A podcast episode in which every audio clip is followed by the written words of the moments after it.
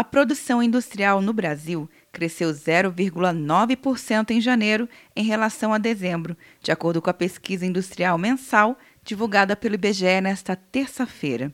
Após dois meses negativos, é o melhor janeiro desde 2017, quando ficou em 1,1%. O gerente da pesquisa, André Macedo, destaca que, na comparação com dezembro, 17 dos 26 ramos industriais pesquisados e 3 das quatro grandes categorias econômicas apresentaram taxas positivas em janeiro. Inclusive, esse é o maior espalhamento desde abril do ano passado mas precisamos relativizar esse avanço e esse espalhamento face às perdas importantes que o setor industrial havia mostrado nos dois últimos meses do ano de 2019. Os setores que apresentaram as principais influências positivas foram o de máquinas, equipamentos, veículos automotores, reboques e carrocerias, o setor de metalurgia e produtos alimentícios.